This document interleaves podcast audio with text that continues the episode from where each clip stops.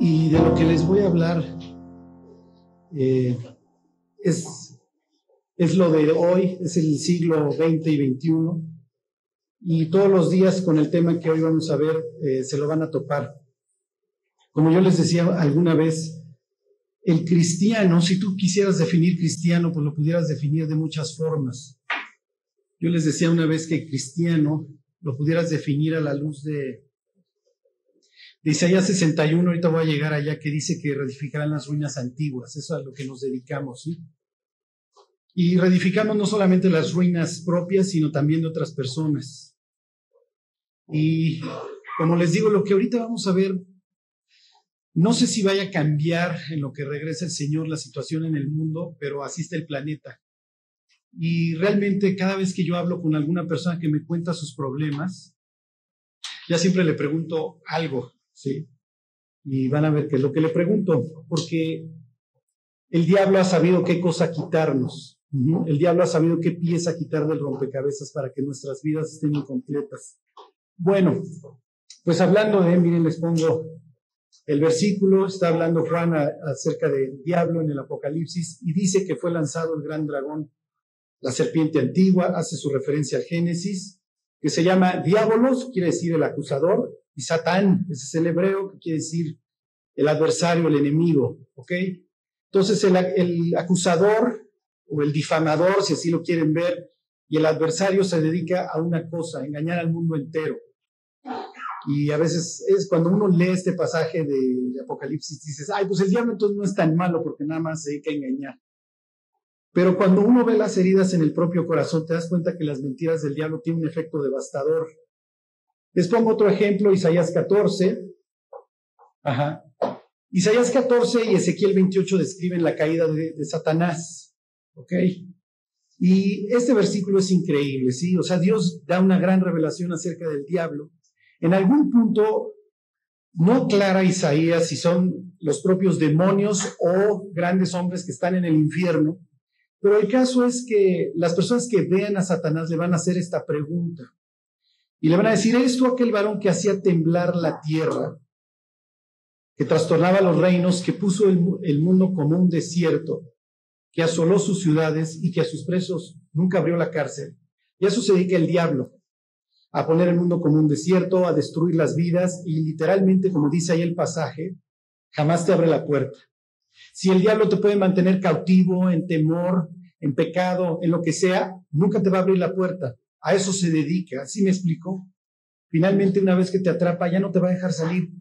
Y el propio Dios dice en los, en los profetas menores, me parece que es en Zacarías, no me acuerdo, que dice, volveos a la fortaleza, oh prisioneros de esperanza, ¿se acuerdan? Les anuncio que hoy los restauraré el doble, dice. Y así nos ve Dios exactamente como presos. Bueno, eh, ¿cómo ves hoy al mundo? Sí, o sea, pues finalmente cuando, cuando Juan escribe el Apocalipsis y, y dice que el diablo se dedicó a engañar a las naciones, Isaías dice que las dejó como desierto, así es como acaba el planeta. Pero no es el tema de hoy el Apocalipsis, ¿sí? De lo que les quiero hablar hoy es de cómo está nuestro corazón. Y algunos, algunos en la vida les barajeó, ¿cómo les diré? Una buena baraja a otros no les tocó tan buena y finalmente lo vamos a tener que enfrentar. Pero si tú le preguntaras a Dios, oye Dios, ¿cómo se ve mi corazón? Dijo, en muchísimos casos se ve de esta forma, o peor, sí. Y miren, les cuento la historia de Nehemías. A Nehemías le dicen que Israel y concretamente Jerusalén está destruida, pero cuando Nehemías finalmente llega a la ciudad y es el, él trae el único caballo que hay y se pasea, dice, oigan, esto está mucho peor de lo que yo había pensado. Ajá. Piensen en las historias de terror. Todos pudiéramos contar miles de historias de terror de personas que son una verdadera ruina. Bueno, y esto todo esto se lo estoy diciendo a manera de introducción. ¿okay? Entonces, por un lado está el diablo y por el otro lado está el enemigo del diablo, le hace Jesús. Jesús, como cualquier otro judío, todos los fines de semana, todos los sábados va a la sinagoga. Y hoy voy a, a intentar aumentar su cultura, ¿ok? Lo van a, si lo han leído en el libro de Hechos, eh, la liturgia o el proceso en la sinagoga se divide en tres. Primero se lee Torah, que quiere decir ley o enseñanza o directriz, que se refiere concretamente a los cinco primeros libros de la Biblia. Es lo que primero leían. Y luego viene una cosa que le llaman la añadidura en hebreo Haftarah, en donde leen una porción de los profetas. Y luego, por último, Derashah, que quiere decir la enseñanza, ¿ok? Que era una especie de mini predicación que ha de haber durado más o menos cinco o diez minutos, no era larga. El caso es que la vida comunitaria, hagan de cuenta que es el centro de reunión del pueblo, la sinagoga. Y las mujeres iban, eh, podían opinar, podían alzar la voz, inclusive cuando alguien estaba comentando, alguien lo podía interrumpir, porque se trataba de que esto fuera, como les diré, muy informal pero profundo. Y la porción que se iba a leer ya estaba muchas veces en muchísimas sinagogas prescrita con años de antelación. Y Jesús cuando arranca su ministerio va a su pueblo, que es un pueblo bicicletero, seguramente su sinagoga no es como esta, este simplemente para enseñarles cómo era, seguramente era una sinagoga mucho más chica y más chafa. Pero el caso es que le toca a Jesús, entre comillas, por casualidad, leer. Le toca a él la parte de la Haftara, la parte de los profetas. Alguien ya había leído la Torah y entonces dicen, bueno, hoy está con nosotros este, nuestro amigo que creció aquí con nosotros en la ciudad, eh, Jesús. Eh, pasa Jesús, te tocó la Haftará, te tocó los profetas. Y no es casualidad el pasaje que le toca leer a Jesús ese día. ¿Cómo nos ve? Dice Jesús, y este es el pasaje que le toca leer, dice, el Espíritu del Señor está sobre mí porque me eligió el Señor. Me ha enviado a predicar buenas nuevas. ¿Cómo nos ves Jesús? A los abatidos, a vendar a los quebrantados de corazón, a publicar libertad a los cautivos y a los presos, apertura de la cárcel. ¿Cómo nos ve Dios? Bueno, ahí está el reflejo. Jesús vino con un propósito, vino a buscar y a salvar lo que se había perdido. Ajá. Si tú le preguntaras a Jesús, oye Jesús, ¿cómo ves a la humanidad? A todos los veo igual, perdidos, quebrantados, abatidos de corazón, y los vine a vendar. Fíjense, añade Jesús, Dice el pasaje, a ordenar que a los afligidos de Sión se les dé gloria en lugar de ceniza, óleo de gozo en lugar de manto de, perdón, óleo de gozo en lugar de luto, manto de alegría en lugar de espíritu angustiado. ¿Ok? Y luego dice, y serán llamados árboles de justicia, plantío del Señor para gloria suya. ¿Ok? Ese es el ministerio de Jesús. Jesús viene con un propósito muy claro al mundo, viene a dar su vida por nosotros, pero en el Inter, ¿ok? Y a lo que se dedica hoy en la vida de nosotros es a esto, a restaurar. Y esta parte de Jesús de Isaías 61 ya no la lee, pero se las leo. Dice, reedificarán las ruinas antiguas y levantarán los asolamientos primeros y restaurarán las ciudades arruinadas, los escombros de muchas generaciones. Y así nos ve Dios como la ruina, como la ciudad arruinada, como el escombro de muchísimas generaciones. Y les digo, Dios, esto es de ida y vuelta, Dios se dedica a restaurarnos y nos usa para restaurar a otras personas. Los matrimonios hoy están hechos pedazos, ¿ok? Se están juntando dos personas que están en perfecta ruina. Y lo increíble es que cada uno tiene la ilusión de que el otro le arregle la vida, de que lo restaure, ¿sí me explico? Cuando la destrucción no debió de haber tenido lugar en, principio. Y esto es toda manera de introducción. Tienes al diablo destruyendo las vidas y el diablo quitándonos piezas. ¿Has jugado Senga o Yenga? No me acuerdo. En donde le vas armando y el chiste es que no se te venga abajo. No se te venga abajo la torre que ya llevas mientras le, vas quitando piezas. Y el diablo es súper hábil, sabe qué pieza quitar para que se derrumbe todo. En el caso de los judíos, ¿cómo los destruyó? pues se quitó la piedra angular. ¿Se acuerdan? La piedra que desecharon los edificadores era la piedra, la cabeza del ángulo, y entonces todo el edificio de Israel se vino abajo. Bueno, ¿qué quitó, qué quitó el diablo durante el siglo XX? ¿Qué cambió? Bueno, les pongo este ejemplo, ahí está el chamaco jugando con su Lego. Si de la columnita de, que tú tienes a tu derecha le quitaras la fichita roja de hasta abajo, la blanca, pues le destruyes y lo pones a chillar. ¿Estás de acuerdo? Le destruyes todo su juego. Bueno, esto sigue siendo manera de introducción y ahora sí. Cuenta un señor que un día va a Alaska su familia y le pregunta el guía que si quieren ir a ver los osos grizzly. Y este cuate dice, sí, por supuesto que quiero irlos a ver. No los vieron, pero dice que llegaron a un punto en donde están las huellas. Y dice que son huellas de siglos. Ahí están. Perfectamente marcadas. Pero lo más increíble, le dice el guía, los osos han estado recorriendo este camino durante cientos de años. Y cuando el no va detrás del papá, va pisando las huellas que va dejando el papá. Obviamente va creciendo y las huellas se van haciendo cada vez más profundas. Quiero que lo pienses, quiero que lo medites. Imagínate al oso, al varón, al oso macho, y a Yogi o a quien tú quieras, atrás, pisando justo donde va el macho adelante. Y el macho le va a enseñar, mira, así se cazan los salmones, así te peleas, así te trepas a los árboles, lo que tú quieras. Y entonces dice este hombre que cuando llega y ve las huellas así de siglos, dice, me paré y dice, sentí que estuve en un lugar sagrado. Este señor tiene cuatro hijos. Cuenta este señor que le gusta la vida del bosque, que un día está pescando él se siente muy buen pescador y a lo lejos hay un viejito pescando. Cada vez que echa la caña saca y cada vez que echa la caña saca y este cuate no lleva ninguno. El cuate está enchilado, ¿no? Y además dice, aparte, este cuate no me ayuda, ¿no? Hasta que el otro lo ve batallar tanto y le dice, a ver, enséñame tus anzuelos. Tú le dices, no, maestro, con este anzuelo no vas a pescar ni un tiburón, o sea, en el Golfo de México no, no estás esto. Y dice, en ese instante, sentí como que un padre me estaba enseñando. Les pregunto, ¿quién ha ido delante de ti? ¿Has tenido una figura? ¿Tuviste un nombre? ¿Tuviste un padre que fue delante de ti y te dijo, hijo, qué bien lo hiciste? ¿Qué bien hiciste aquello? Y les digo, este es el mal del siglo XX y del siglo XXI. Una vez les comentaba que se juntaron los intelectuales a ponerle nombre al siglo XX.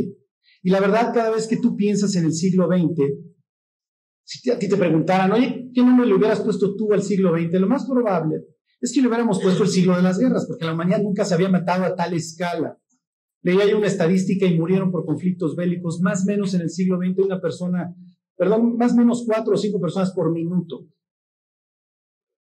Tú le hubiéramos puesto el siglo de las guerras, pero la idea era tomar lo esencial del siglo, porque ya saben que hay el siglo de las luces, siglo de, no sé, y le pusieron el siglo de la desintegración familiar. El diablo supo qué hacer, qué pieza tenía que quitar para destruir las vidas. Hay veces que tú ves una chava que tiene 20 años, un vejestorio de 40, así me explico, y dices, ¿qué haces? Te vas a tener que meter a la Escuela Nacional de Enfermería para cuando crezca y sea viejito, ¿no? Ya le cambies el pañal y todo, lo atiendas. En serio. ¿Quién responde a tu pregunta? Todos los hombres y todas las mujeres nacen con una pregunta en su corazón. Todos.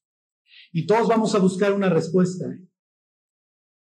Les pongo el caso de las mujeres. ¿Qué le va a preguntar a su papá?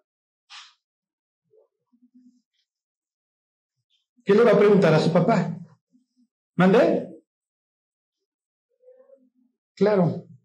¿Alguna chava, alguna chava tenía otra pregunta en mente? No le va a preguntar, ¿cómo ves el nylon? Ay, papá, es poliéster chafa. No. Cuando la niña se pone sus trencitas y va con su papá, ¿qué le pregunta? ¿Estoy bonita, papá? Tengo una hija de año y medio que, bueno, todo le copia al hermano, mi hijo no camina, corre todo el tiempo y mi hija también corre. Y entonces yo me pongo en cuclillas y abro los brazos y le digo, abrazo, abrazo, abrazo. Y entonces ella viene sonriendo, meneando el pañal y justo cuando ya la voy a abrazar, se da la vuelta y se echa a correr. ¿Por qué lo hace? Y lo podemos hacer dos horas, ¿eh? Pero el chiste es que yo nunca la abrazo, siempre la tengo que ir a perseguir. Y ya cuando me perdona la vida, ya viene y me hace y me abraza. Todas las mujeres tienen una pregunta en su corazón. ¿Vale la pena luchar por mí? ¿Soy hermosa? ¿Valgo la pena? Y la primera persona que tiene que estar ahí para responderlo, ¿quién es? Su papá tiene que estar ahí para decirle, eres lo máximo, eres hermosa, eres preciosa. Todas las telenovelas y todos los cuentos son iguales. ¿Qué sucede en La Bella Durmiente? Bueno, pues el cuate se tiene que rifar, ¿están de acuerdo? Y pelear contra el dragón y ponerse su armadura plateada y finalmente llegar hasta donde está la chava dormida. ¿Qué sucede en Cenicienta? Misma historia. El cuate la tiene que buscar. Tiene que luchar por ella. ¿Por qué? Porque la muchacha tiene una pregunta en su corazón. Ha vivido con las hermanastras que son nefastas y la madrastra. Pero ella en su corazón todavía anhela que alguien que luche por ella. Y entonces el cuate le tiene que probar el cacle a todo el pueblo. Hasta que. Ah, sí, Blancanieves. El cuate tiene que luchar por ella. Shrek tiene que luchar por Fiona.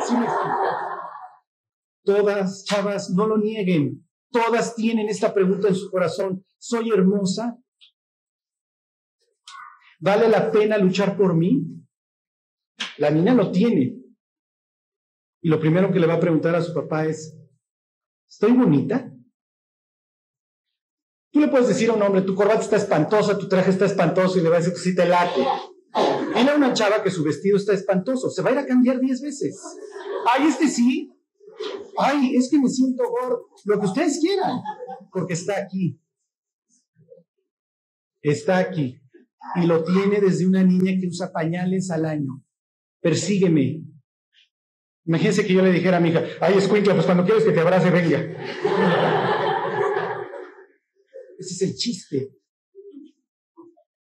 Ok. ¿Qué le va a decir a su papá antes de echarse? El hombre tiene también una pregunta. Todos los hombres la tenemos y todos batallamos con ella.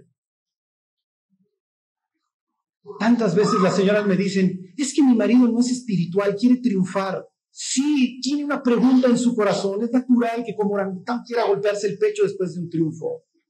Es natural. No lo puedes castrar, está en su DNA.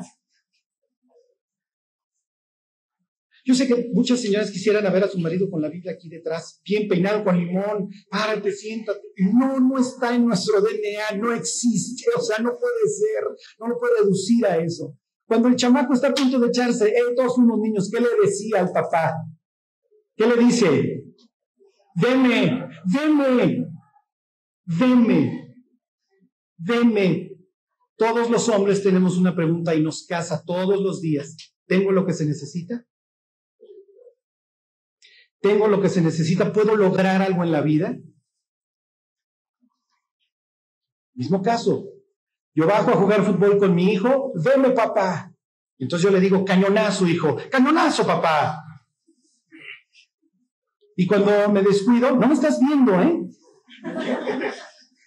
Tiene cinco años y necesita esa afirmación.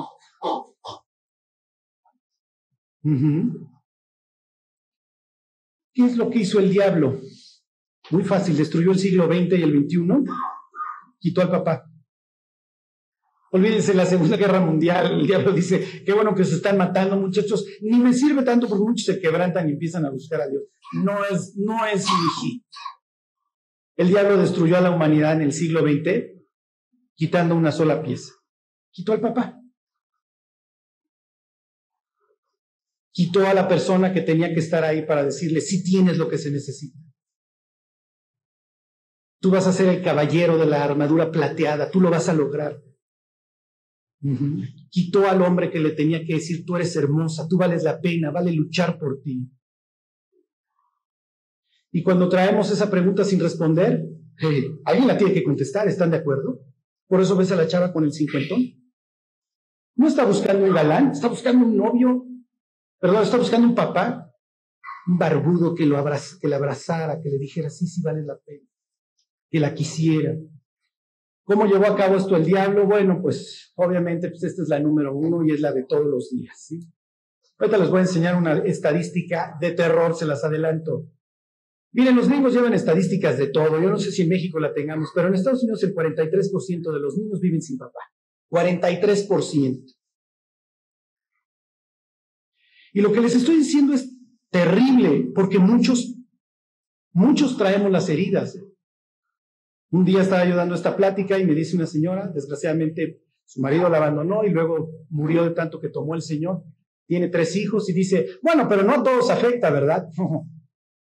hey, a todos por igual. Tú no puedes hacer un hoyo en el piso y como avestruz meter la cabeza y decir, no, a mí no me va a afectar.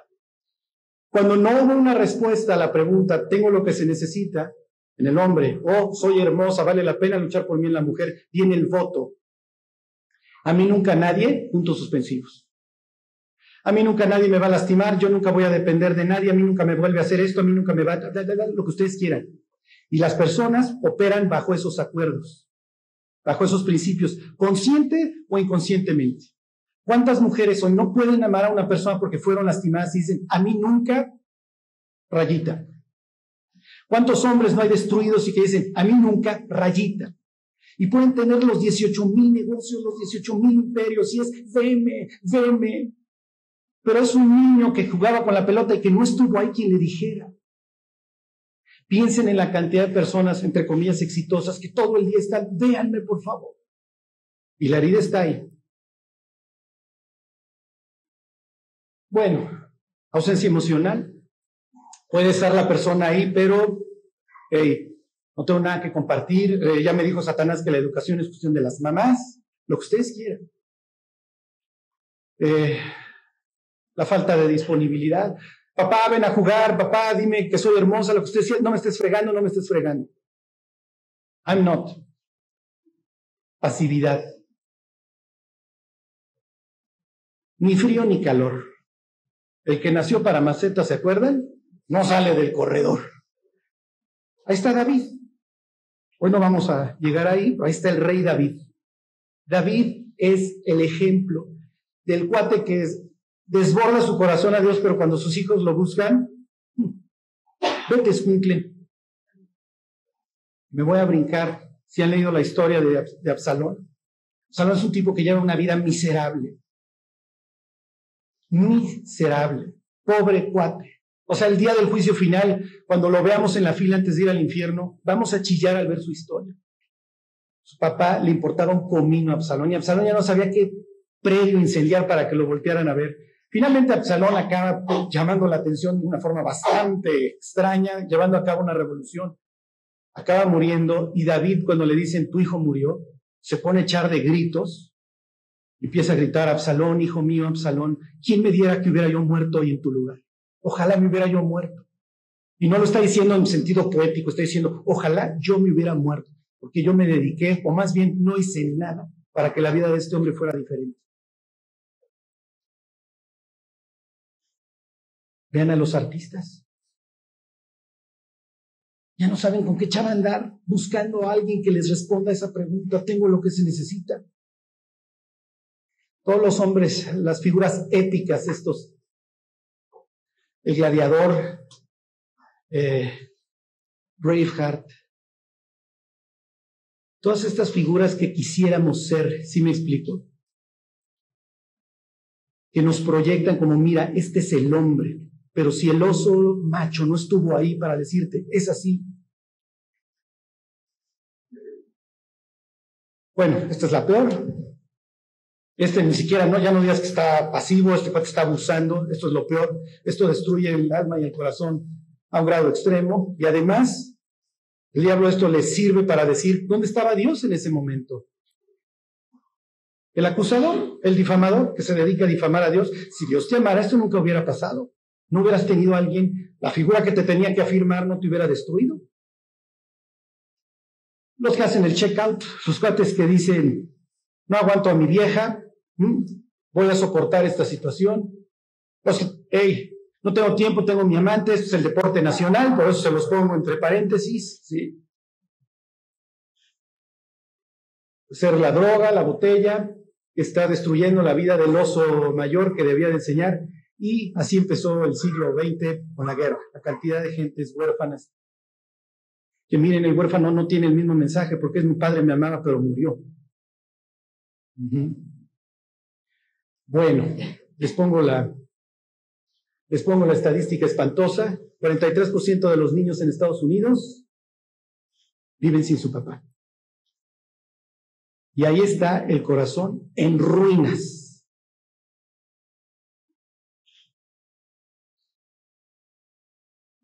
Bueno, antes de entrar a lo que sigue,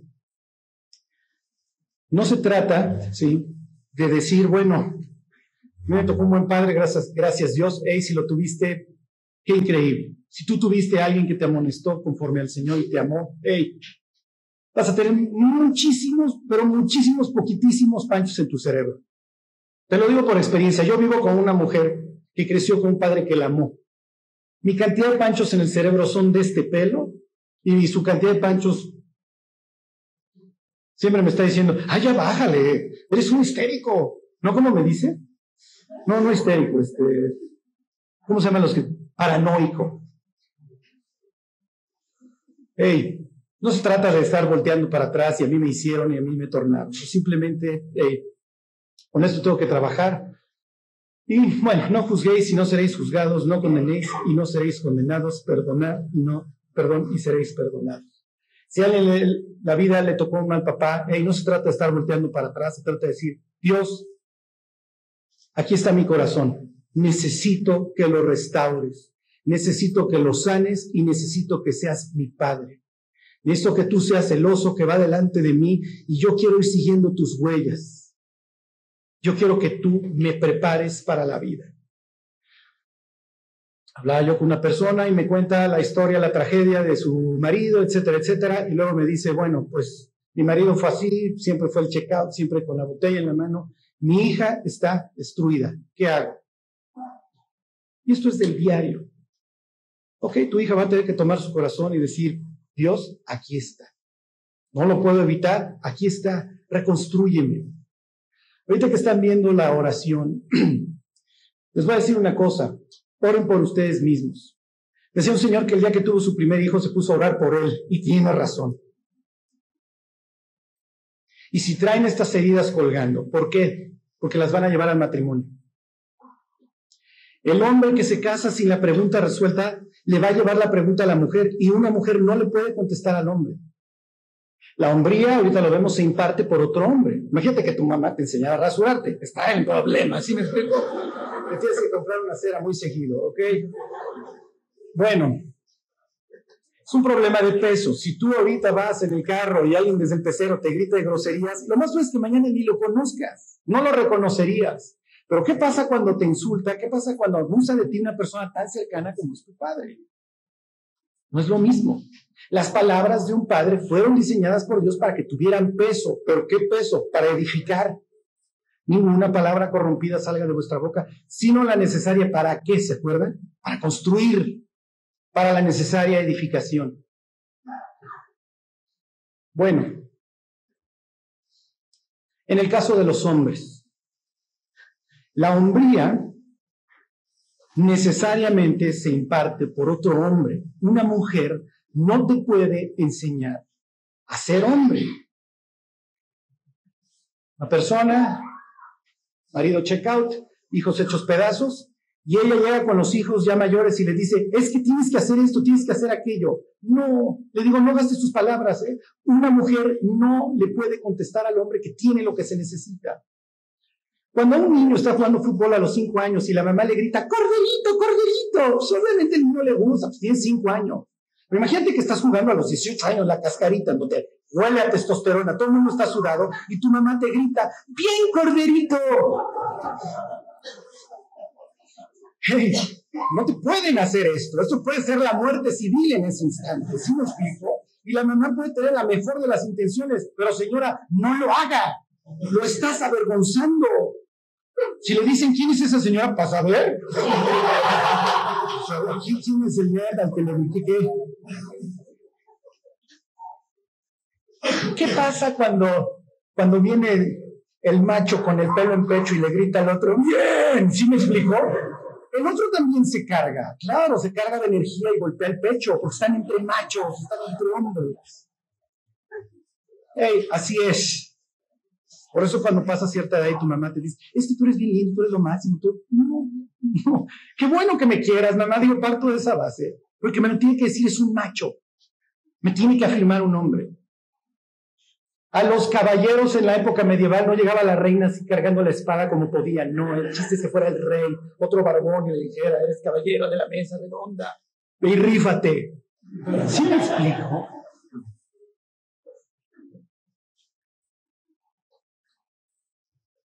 Este es el siglo XX. Este es el siglo XXI. Nos urge, nos urge un rito de iniciación. A los hombres nos urge que a los 13, 14 años, tipo judío, nos digan, eres un tipazo, eres un macho, ya te está cambiando la voz, mira los granotes que tienes. Mi hijo, eres hijo del mandamiento. Confío en ti, te bendigo, te impongo las manos. Lo que hacía Jesús. Es lo que hacen los judíos hasta la fecha cuando se vuelven hijos del mandamiento en su bar mitzvah. Eres hombre, hijo mío. Y podrá ser un escuincle que, que a veces, que puro gallo y apenas está. Sí me explico, pero el cuate va a golpear pecho, va a decir, sí, sí tengo lo que se necesita, aunque ustedes no lo crean. Esa persona va a ser mucho más noble y mucho menos egoísta. Va a ser mucho menos agresivo aunque a los 13 años se haya golpeado el pecho y haya dicho, mi jefe es bien chino y mi jefe me dijo, ya soy un macho. Chavas, esto viene más adelante en el mensaje, pero se los adelanto. Nunca, jamás se vayan a casar con un hombre que no haya tenido una iniciación como tal. ¿Y a qué me refiero? Que no haya tenido una figura masculina que lo haya enseñado. Porque si no te vas a casar con Peter Pan. ¿Sí? Te vas a casar con el surfer de 50 años que tiene el pelo, que se pinta el pelo con gris para que siga güero. Te vas a casar con un cuate que los 50, queso Oaxaca, coche convertible, sumiendo panza, usando corsé. Sí, te vas a casar con un escumplote. Sí. Eh, como yo le dije a mi mujer, cuando crees que voy a ser gordo y calvo, y acéptalo, ¿sí? Digo, parezco de 30 y me mantengo lo que ustedes quieran. Yo espero no a los 50 salir de la alberca con un mechón tipo Daniela Roma Sakai. Que Dios diga, maestro, cómprate un bisón. Digo, ya si esas vamos.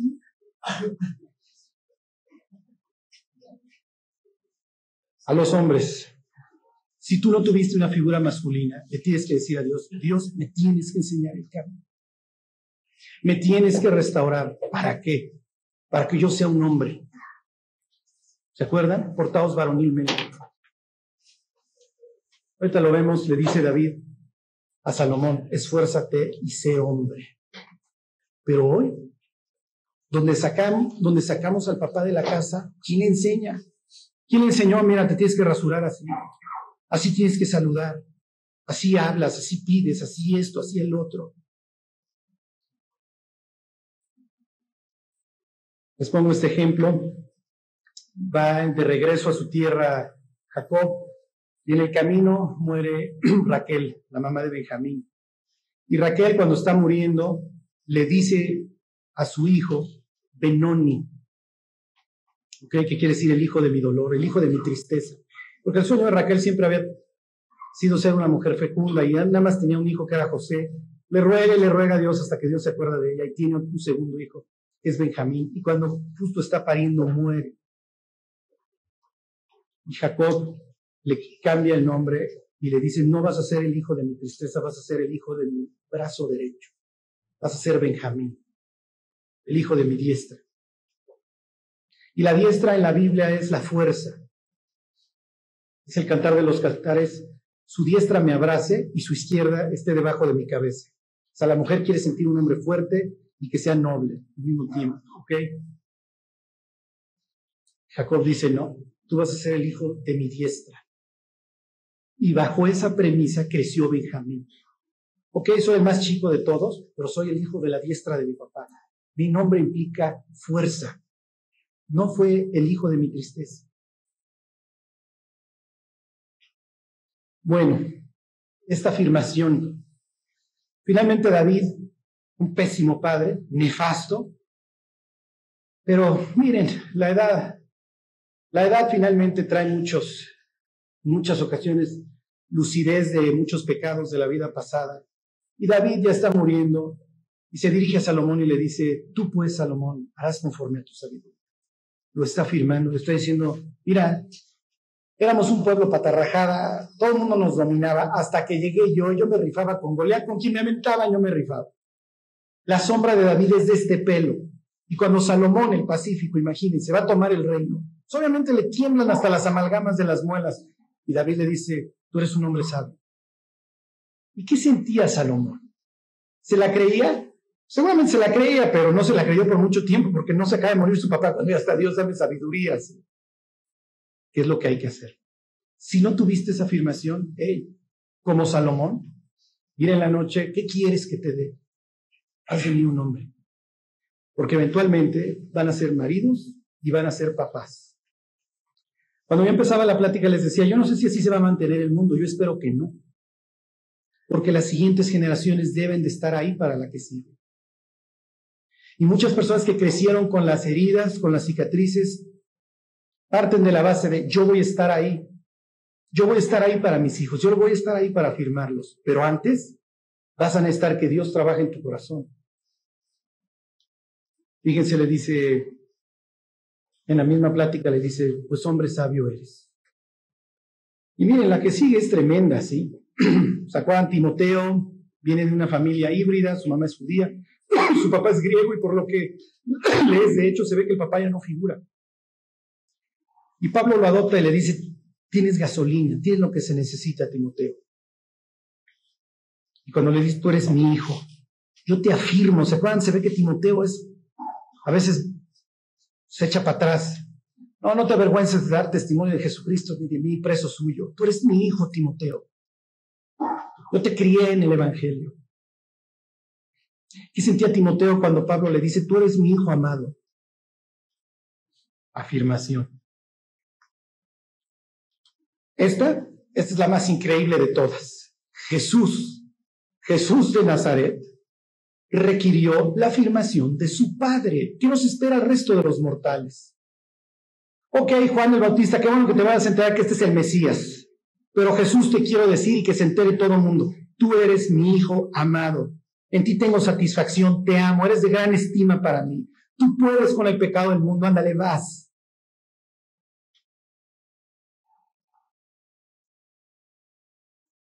Este es mi hijo amado, a él escuchen. ¿Y qué pensaba Jesús cuando se abre el universo y viene el vocerrón del cielo?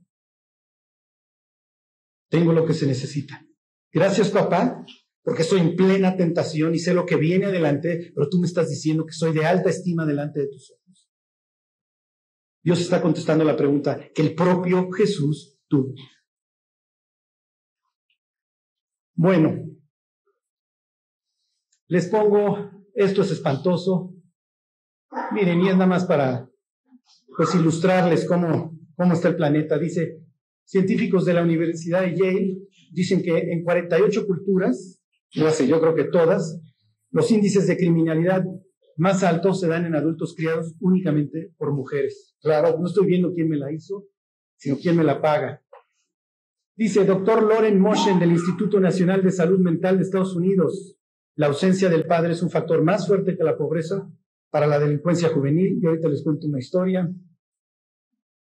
En un estudio de 39 mujeres con anorexia, se descubrió que 36 de ellas tenían un denominador común, falta de una relación cercana con su padre. Claro, si nunca te dijeron que eras hermosa, la persona que veas en el espejo jamás te va a satisfacer. Claro. Comentaba un día un señor, y esto ha sido lo que más me impactó acerca de una investigación que se llevó con, no me acuerdo si 40 o 50 personas de la misma generación, los fueron, les fueron monitoreando la salud durante 40 años. Y después de los 40 años, se ponen a ver qué es lo que define la salud de una persona. Y está el cuate de este pelo. ¿Haces ejercicio? Jamás. ¿Qué, ¿Cuál es tu dieta? Pizzas, McDonald's, Burger King, todo lo que me avienten. Fumas todo el día, chupas todo el día. Le sacan la sangre y este cuate parece que tuviera 20 años. Llega otro. Fumas, cero. Tomas, cero. ¿Cómo es tu dieta? Brócoli todo el día. Ejercicio diario colesterol, hipertensión, azúcar, todo. Entonces decían, ¿cómo es posible eso? Pues pensamos, partimos de la base que el tragar gansitos todo el día te mata. Y sí, sí, sí, eventualmente te va a matar, pero bueno. Finalmente, a alguien en algún punto se le ocurre hacer dentro de sus preguntas una, ¿cómo era la relación con tu papá? Nefasta. Y él, somos brothers. Perfecto. Ahora sí que bien sanote el gordito.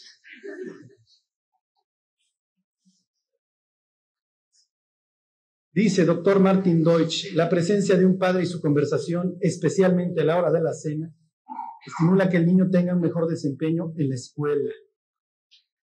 Dice el doctor Armand Nicolis, un padre ausente física o emocionalmente contribuye a baja motivación para alcanzar logros, inhabilidad para postergar una gratificación inmediata, baja autoestima, susceptibilidad a ceder a la presión del grupo y mayores posibilidades de convertirse en un delincuente juvenil. Bueno, se las puse tal cual, porque soy muy quisquilloso de las fuentes, pero bueno, miren, 63% de los jóvenes que se suicidan, 63%, o sea, 6 de cada 10 vienen de un hogar sin papá. 90% de los niños de la calle o que se, o que se largaron de la casa, 90, ¿sí? un hogar sin papá. 85% de los niños que muestran desórdenes en su comportamiento vienen de un hogar sin papá. 71% de los que abandonan la escuela vienen de un hogar sin papá. 85% de los jóvenes en las prisiones crecieron en un hogar sin papá. Esta es la frialdad de los números. No, no hay ¿cómo les diré? No, no es que uno esté especulando acerca de qué habilidad tuvo el diablo para quitar esa piedra de, de donde iba. Durante, desde el año de 98, hacemos campañas en el reclusorio, 99. A mí me fascinan los testimonios. Si tú me preguntas, ¿qué es lo que más te gusta del cristianismo? Los testimonios. El antes, el cómo y el ahora. Y todos los años que tenemos las campañas, los sábados se hizo una rutina hay dos hombres que dan su testimonio y al otro día un matrimonio, preso y su esposa. Todos los testimonios, todos, nunca he oído uno distinto, son iguales y me despierto a la hora de que van a decir cómo. Pero el antes me duermo, casi casi ya va a decir cómo se convirtió. El antes es, vengo de una familia destruida, embaracé una chava, la pandilla y acabé aquí. Todos son iguales no tuve papá o mis papás se divorciaron, me uní a una pandilla, embaracé una chava y estoy aquí. Todos son iguales. Y me despierto y le pongo atención cuando dice, caí aquí y entonces se me acercó una persona con la Biblia, etcétera, y me dijo lo que sea. Todos son iguales. Si hicieras la encuesta en el reclusorio, seguramente te encontrarás que el 90% tuvo esa condición. Bueno, cada día en los Estados Unidos. Y este, estos datos son del 96, o sea, imagínense cómo estamos al 2013. Mil nuevas madres solteras. Si tú no tuviste un papá que te dijera, eres hermosa, vale la pena luchar por ti, es natural que salgas a buscar amor. Es natural. Si no tuvimos un hombre que nos dijera, vale la pena, vamos a ir a la pandilla, es natural. Ok, 1.106 jóvenes se practican un aborto. 4.229 adolescentes adquieren una enfermedad de transmisión sexual. 500 adolescentes inician el consumo de las drogas. 1.000 adolescentes inician el consumo del alcohol. 135.000 jóvenes asisten armados a la escuela. Ahorita andan. 2.200 abandonan la escuela diario en Estados Unidos. Siete jóvenes entre 10 y 19 años son asesinados. Siete jóvenes de 17 años o menores son aprendidos por homicidio. Seis jóvenes diarios en Estados Unidos en el año de 96 se suicidaban. La verdad, cuando tú ves estas cifras, volteas a ver al diablo y dices, de que sabes destruir, lo sabes, ¿eh? Y el diablo dice, la neta, no me rompo la cabeza lo que funciona sobre eso. Y quito esta pieza, destruyo a Israel, no crean en el Mesías, este es un loco. Y los arraso. Y cada año judíos y judíos y judíos al infierno. Quito al papá de las familias y cada año personas y personas a vivir un infierno y luego irse ahí. ¿Por qué les doy el estudio? ¿O por qué les cuento esto? Esto fue una plática que yo di de la paternidad. Porque ustedes van a ser papás, ustedes van a ser mamás. Y cuando venga la bronca y tú veas a tu marido que ya la regó, que ya te dijo el mal comentario, le vas a querer reprender y cobrar todo lo de hace 20 o 25 o 30 años que no recibiste. Y entramos con unos prejuicios y unos votos de a mí nunca que nos siguen. A veces somos conscientes. Hay muchachas que lo dicen conscientemente. A mí jamás me van a... Yo nunca voy a permitir. Y no les permite obviamente amar. Bueno, ¿alguien se acuerda con qué palabras termina el Antiguo Testamento? He aquí yo envío a mi, a mi siervo Elías, a mi mensajero Elías. Él hará qué? ¿Se acuerdan? Él hará volver el corazón de los padres hacia los hijos. ¿Por qué terminas así la Biblia, Dios? ¿Por qué terminas así la Biblia? ¿Nos estás mandando un mensaje? Sí, sí les estoy mandando un mensaje que les voy a dejar reposar durante 400 años hasta que venga mi hijo. Y dice Dios, no sé que hiera yo la tierra con maldición. Uf, oh, oh. Nada más les voy a dar esta y si me vuelven a invitar después de esta, les digo la que sigue. El hijo amado. Esa es la etapa del niño más o menos desde que nace hasta sus 11, 12 años. Es la etapa en donde el hijo tiene que saber, el niño tiene que saber que es tu delicia, que tú te deleitas en él, que tú lo amas, que es lo máximo para ti. Que jugar trenes es lo máximo, lo que siempre deseaste, aunque te choque. ¿Sí me explico? Yo les puedo decir todos los trenes de Thomas, Scarloy, este, Gordon, Thomas. Todos los personajes me los sé de memoria. Pregúntenme de VeggieTales, me las sé todas. Daniel le da pizza, comparte pizza con los leones, ¿sí? yo le quiero decir a mi hijo que sus cosas me importan. Esta es la época, como dice Salomón, porque yo también fui hijo de mi padre, ¿sí? único y delicado ante los ojos de mi madre. Este ya se los dije, tú eres el hijo de mi diestra, Benjamín. Sí, tu mamá murió el día del parto y jamás te lo voy a echar en cara. Yo la amaba, chambeé por ella años, pero nunca te lo voy a echar en cara. Tú eres mi hijo amado. Yo te amo y eres el hijo de mi diestra. El tiempo del niño, del niño amado, es un tiempo obviamente de amor. El niño quiere saber que, y la niña, obviamente que, los quieres, que los amas, que tú vas a estar ahí para protegerlos.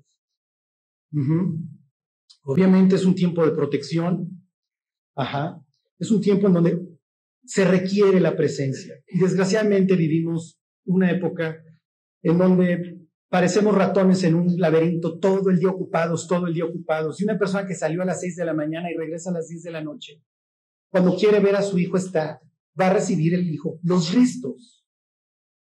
Y ahí es donde el hombre tiene que decir, yo no le voy a ofrecer a mi hijo mi cansancio, le tengo que ofrecer mi fuerza. Obviamente es un tiempo de enseñanza y el tiempo de afirmación. Sí, sí te estoy viendo, échate de la resbaladilla, yo te cacho, yo te cuido, qué bien lo hiciste. ¿Ok? Y un tiempo para decir esto, ¿no? ¿Ok? Yo te amo y va a haber ciertos límites para que el día de mañana también sepas que hay ciertas cosas que no te van a traer provecho. ¿Qué es lo que hiere esta época? Ok, obviamente el abandono. Esto manda un mensaje espantoso. En el caso del hombre, no sirves, tú no tienes lo que se necesita, por eso te abandono. Obviamente un escuincle de cinco años no lo va a entender. La niña, por ti no vale luchar, no eres hermosa, no sirves. Ese es el mensaje que el papá le manda. El abuso, inútil, baboso, tonto. Obviamente un niño no tiene el criterio, gorda, fea, no tiene criterio para digerir esto. ¿Ok? El sarcasmo. Ajá. La comparación. Es que tu hermana, es que tu hermano. Esto destruye esto destruye todas las preguntas, y entonces me estás comparando, entonces no soy tan hermosa como X, entonces no soy tan valioso como X. Obviamente la falta de afirmación. Y bueno, estas se las digo en, en el joven. Y aquí me quedo, ¿Ok? El joven va más o menos de los 11, 12 a los 17, 18, que es cuando va a venir el guerrero, el que se va a tener que rifar. Es el cowboy. El escuincle todo lo tiene que hacer pistola, todo es bala, todo es metralleta. ¿Qué le va a decir su mamá? No seas violento, somos cristianos. el niño, si tú le das una escoba, la convierte en metralleta, está en su DNA. Y aunque ustedes no lo crean, el niño que fue afirmado le dijeron, eres un buen hombre, sí, ándale, sale a jugar a la Segunda Guerra Mundial, no va a ser el salvaje de grande. Él se quiere afirmar, obviamente, y es el tiempo de, ok, ya son las pruebas, eh, mi papá me llevó al kayak, mi papá me dijo que me trepara el árbol y empiezan las pruebas de la vida. El joven empieza a afirmar su carácter, ¿sí? Cuando David va a luchar contra Goliat y le dice, Saúl, maestro, no tienes oportunidad. Él le dice, mi época del cowboy, me supe rifar. Desde escuche soy pastor, Saúl. Y cuando venían los coyotes a pedradas o como fuera, pero me rifaba yo. Ahora David está en la época del guerrero, ya está creciendo, ya es un hombre, dice, tengo lo que se necesita.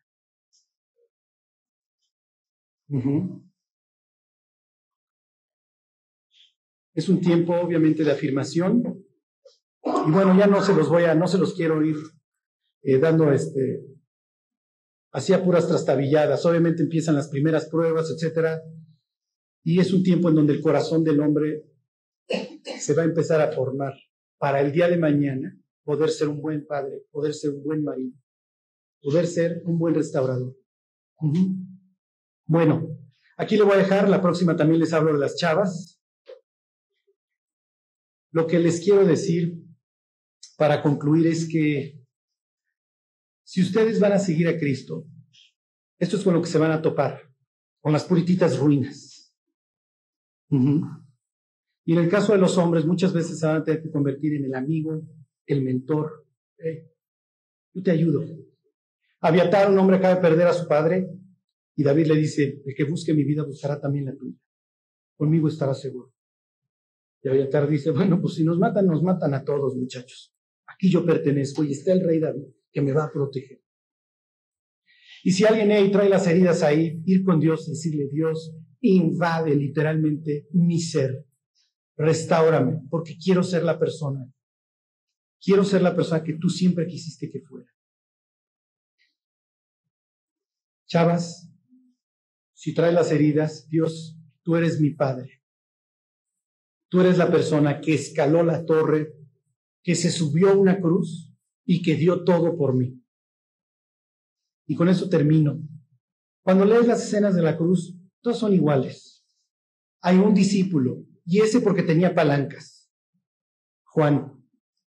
Es el único que está al pie de la cruz. Otro está muerto y los otros diez están ahí agazapados en el lugar alto, esperando que se acaben y que salgan las corrientes de personas para salir por patas antes de que los agarren.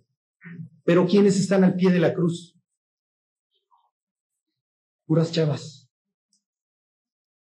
Puras mujeres. Oye, Magdalena, ¿qué haces aquí? ¿No tienes miedo a que te maten? La persona que está agonizando ahí me amó hasta la muerte. Me mandó el mensaje al corazón de que mi vida vale la pena, de que estaba dispuesto a morir por mí, que iba a quedar desnudo, que se iba a enfrentar a la ira de su propio padre, abriendo los brazos para recordarme que había una mujer en Magdalena endemoniada, cuya vida no servía para nada, pero que él estuvo dispuesto a perseguirme, a conquistarme, a ir hasta lo último del universo, a las peores tinieblas, para dar su vida por mí.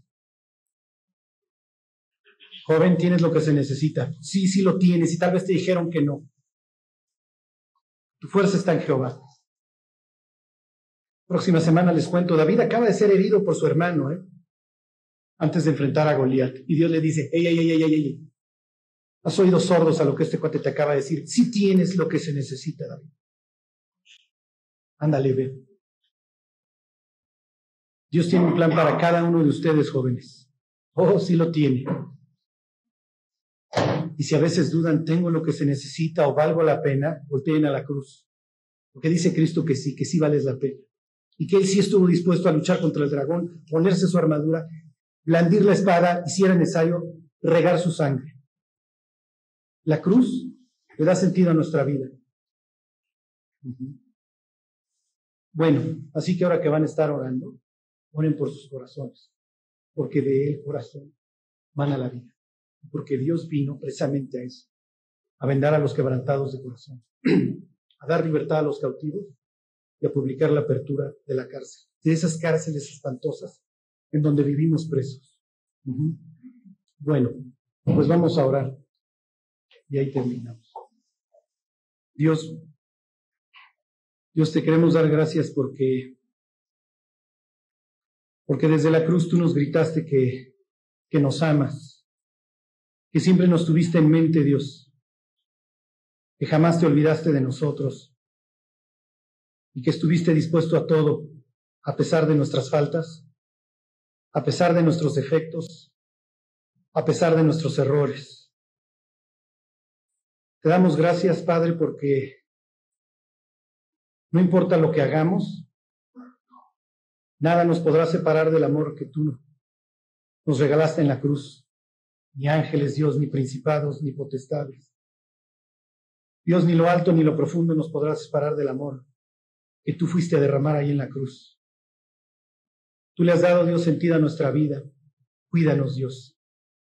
Restaura nuestros corazones y llévanos, Dios, a ser la persona que tú siempre quisiste que fuéramos. Dios, tenos paciencia, tenos misericordia, síguenos, síguenos guiándonos. Ve delante de nosotros y Dios que vivamos siempre a tu sombra. Te lo pedimos, Señor, en el nombre de Jesús.